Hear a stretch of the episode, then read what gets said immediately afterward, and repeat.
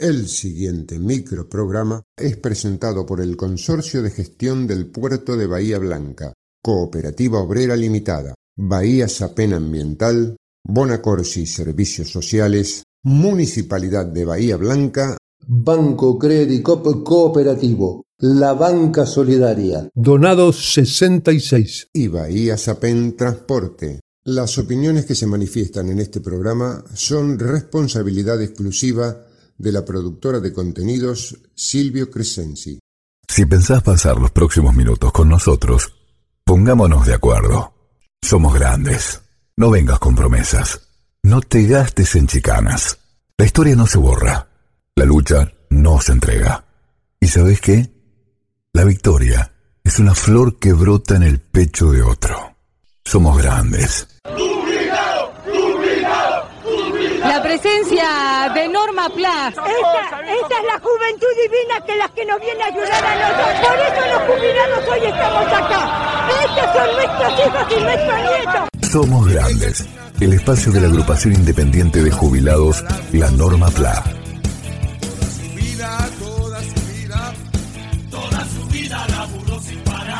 Estas son las nuevas voces de Norma Plan.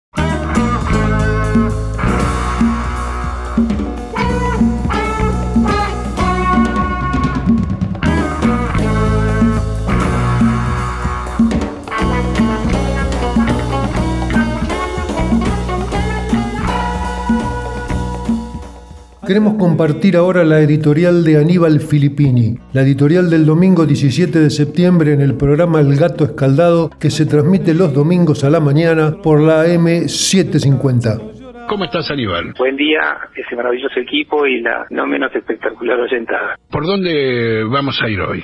Hoy vamos con vienen a esclavizar a los trabajadores, porque yo creo que llegó la hora de no usar eufemismos. Y quien dice que quiere terminar con los derechos sociales, que los derechos sociales son una aberración, o que quiere poner presos a los sindicalistas, por lo menos para mí está muy claro que lo que se pretende es esclavizar a los trabajadores. ¿Qué pasó en el gobierno de Cambiemos? Ahí tuvimos una muestra. Sabemos que dejó una sociedad esquilmada por políticas económicas y financieras a favor de sectores muy poderosos, como el sector financiero, la- el extractivismo, eh, empresas vinculadas a la energía, el sector agroexportador, y todo eso se hizo en detrimento de los más vulnerables, el trabajo y el sector productivo. Eh, durante el macrismo está muy claro que se vulneraron derechos sociales. Algunos datos mirando diciembre de 2019. La tasa de desocupación era la más alta desde el 2006, la deuda externa había llegado a su peor momento desde que se tuviera memoria, el empleo industrial registrado había vuelto a niveles del 2009, la cantidad de empresas había vuelto a niveles del 2007, se habían cerrado 20.000 empresas en cuatro años, de ellas 4.229 eran empresas industriales, se había perdido en industria algo así como 141.000 empleos registrados. Los derechos de los trabajadores habían sido vulnerados y había aparecido la precarización en niveles nunca vistos. La destrucción masiva del empleo formal, derivada del cierre, básicamente del cierre de pequeñas y medianas empresas, llevó a miles de personas a integrar la franja de desocupados. Hubo, digámoslo claramente, una flexibilización de hecho. No hizo falta que modificaran las normas de la legislación laboral para lograr esa enorme transferencia de ingresos de los sectores más vulnerables hacia las corporaciones. La desocupación llegó a dos dígitos, hizo que proliferaran modalidades de trabajo del siglo XIX, aparecieron los Rappi, los Globo, los trabajadores y trabajadoras que con su bicicleta repartían productos, hace poco dijo un oyente, este, en una caja que cargaban en las espaldas, sin protección frente a accidentes o enfermedades, sin derecho de seguridad social, sin salario. El primer ministro de Economía macrista, Alfonso Prat-Gay, definió las políticas impuestas desde diciembre de 2015. Los trabajadores tendrán que elegir, dijo, entre ganar más o mantener el empleo. Cada sindicato sabrá dónde le aprieta el zapato y hasta qué punto puede arriesgar salarios a cambio de empleos. El secretario de Empleo, Miguel Ponte, que venía del grupo Techín, dijo en su momento que la posibilidad de entrada y salida del mundo laboral es de la esencia del sistema, como en el organismo lo es comer y descomer. Dentro del colectivo de trabajadores, los estatales fueron víctimas de una estigmatización, persecución y despido por parte del gobierno de Cambiemos fenomenal, y hubo más de 35.000 despidos lo que implicó el vaciamiento al mismo tiempo y desguace de programas y funciones de los distintos ministerios. El trabajo dejó de ser concebido como un derecho fundamental para pasar a ser un costo. Se desarticuló el sistema previsional y de salud de los que estuviera asociado al trabajo. Las políticas de despidos y de ajuste a nivel estatal fueron un guiño al mismo tiempo para las empresas privadas. Y vino, bueno, el Poder Judicial siempre acompaña estas cosas. En 2016 dictó un fallo Orellano que violaba el derecho de huelga y que confinaba la posibilidad de ejercer ese derecho de huelga a las centrales sindicales que estaban registradas. Y al mismo tiempo comenzó la estigmatización de la justicia laboral y de las abogadas y abogados laboralistas. Macri comparó los juicios laborales con el narcotráfico. En la jura del canciller Forí, frente a representantes de distintos países, cargó contra el fuero laboral, contra la Justicia Nacional del Trabajo y contra los abogados laboralistas, llamándolos mafiosos y personificándolos en la figura de Héctor Recal. Después vino la Gestapo sindical. Todos recordamos el video de Marcelo Villegas, que entonces era ministro de Trabajo de María Eugenia Vidal, que estaba muy entusiasmado con la conformación de una Gestapo para terminar con los gremios, en presencia de miembros de la AFI, legisladores de Cambiemos y empresarios. Y hoy, hoy Bullrich dice públicamente que va a ir a hablar con los jueces para que pongan preso a Pablo Moyano, el primer día de gobierno. Y mi ley cree que es posible eliminar el artículo 14 bis de la Constitución Nacional. Por si hiciera falta, recordamos que en ese artículo están, entre otras cosas, la protección al trabajo y a las condiciones dignas y equitativas de labor, la jornada limitada, el descanso y vacaciones pagados, la retribución justa, el salario mínimo vital y móvil, el principio de igual remuneración por igual tarea, la participación en las ganancias de las empresas, la protección contra el despido arbitrario, la estabilidad del empleado público, la protección a los sindicatos, a los convenios colectivos de trabajo, al derecho de huelga, la seguridad social, las jubilaciones y pensiones móviles, la protección integral de la familia, la defensa del bien de familia, el acceso a la vivienda digna, etcétera. Todo eso quieren borrar de un plumazo lo cual podría resultar algo así como esclavizar a la clase trabajadora o llevarnos al preperonismo, en el preperonismo hubo algunos adelantos de derechos sociales, como los propiciados por Alfredo Palacio, que logró el descanso dominical, la ley de accidentes de trabajo 9688, el llamado sábado inglés, algo así como un archipiélago de iniciativas. Pero el Estado social llega con Perón. Perón dicta el decreto 23852, otorgando a los sindicatos con mayor número de afiliados la personería gremial y derechos exclusivos de representación en la negociación colectiva. Yo aviso que Bullrich ya dijo que les va a sacar la personalidad gremial a los sindicatos porque considera que es inconstitucional.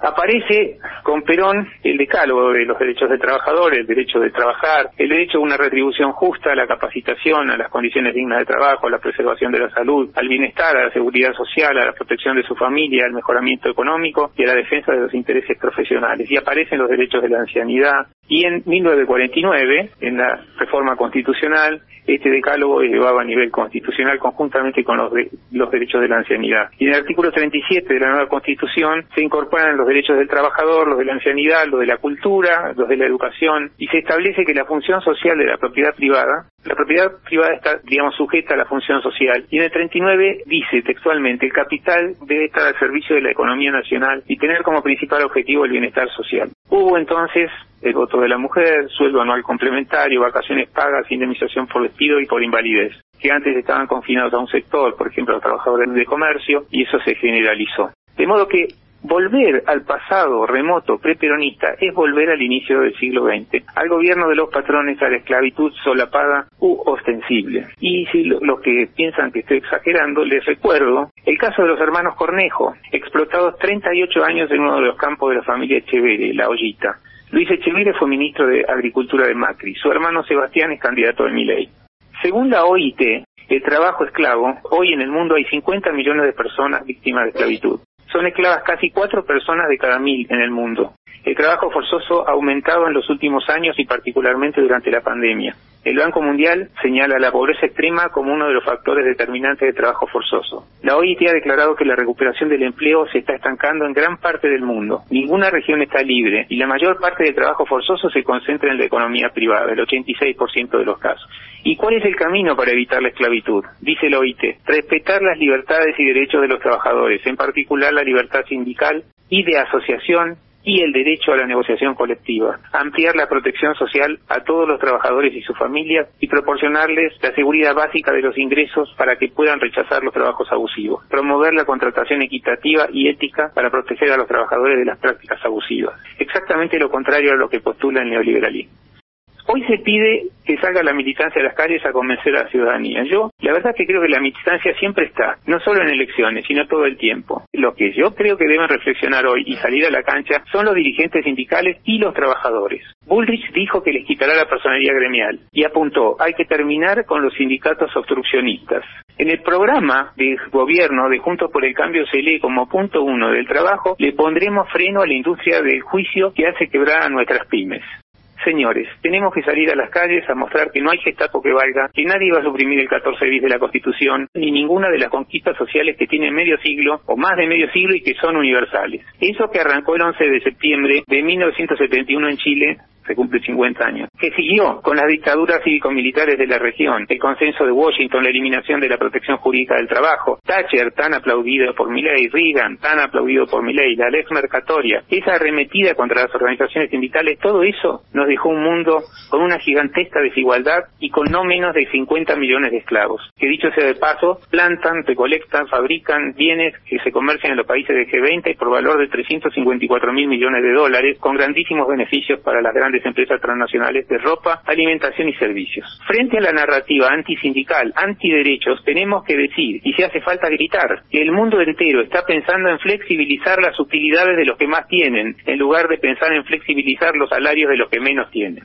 Como dijo Mandela, que también ellos consideran que es un baluarte, la grandeza de los países no se mide por cómo tratan a sus ricos, sino por cómo tratan a los que menos tienen. Y tenemos que ser grandes en serio. Las amenazas de siempre, a esas amenazas se suman hoy, además, la economía de plataformas, la inteligencia artificial, una perspectiva que pone en riesgo el trabajo de escala humana. Y no tenemos que resignar ni un milímetro de las conquistas sociales de los derechos sociales. De eso se trata. Por último, una recomendación a quien dice que quiere terminar para siempre con el kirchnerismo, pero después aclara que no se trata de las personas, sino de las ideas. Que lea a poetas como el alemán Heinrich Heine, que explicó ya en 1823 que donde se queman libros se acaba quemando también a seres humanos. Aníbal Filippini, gracias como siempre. Somos Grandes, el espacio de la agrupación independiente de jubilados, la Norma PLA. Papá, mamá, si tu hijo no mira a los ojos, si te cuesta jugar o interactuar con él o con ella, si prefiere estar solo o no juega con otros niños, si se entretiene con juegos repetitivos como alinear o verlos girar, si le molestan los ruidos o que lo toquen, si tiene berrinches prolongados o difíciles de controlar. Tu hijo puede tener autismo. La detección e intervención temprana mejora el desarrollo del niño y le dan mayor calidad de vida a las familias. Consulta con tu pediatra. No te quedes con la duda. Es un mensaje de Puerto de Bahía Blanca, Apadea Bahía Blanca y Fundación Cian. La COPE tiene una buena noticia para todos los jubilados y pensionados. Escucha. Todos los lunes y martes tienes un 15% de descuento en la compra de frutas, hortalizas y en más de mil productos de nuestras marcas. Sombra de Toro, Cooperativa, ECOP y Primer Precio. Adherirte a este beneficio es muy fácil. Lo podés hacer en tu sucursal más cercana o ingresando a nuestra página www.cooperativaobrera.com. Cooperativa Obrera, en defensa de los consumidores.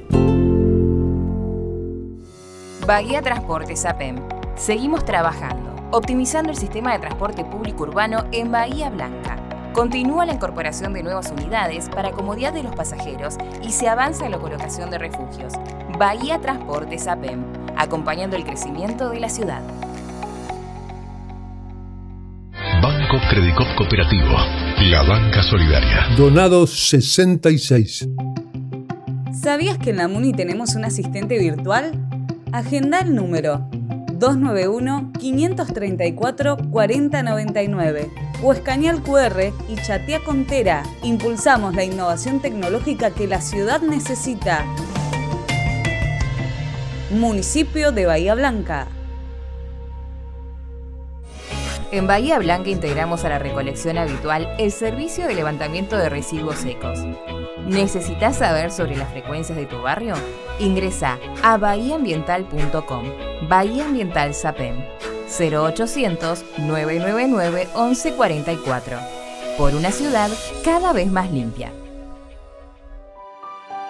El día que nadie quiere que llegue, pero llega ¿Pensaste en los gastos que tu familia tendría que asumir si no lo tenés contratado? En las decisiones que tendrán que tomar en un trance tan difícil. Seguro de Sepelio Bonacorsi. Estamos para ayudarte en ese momento que más falta te hace.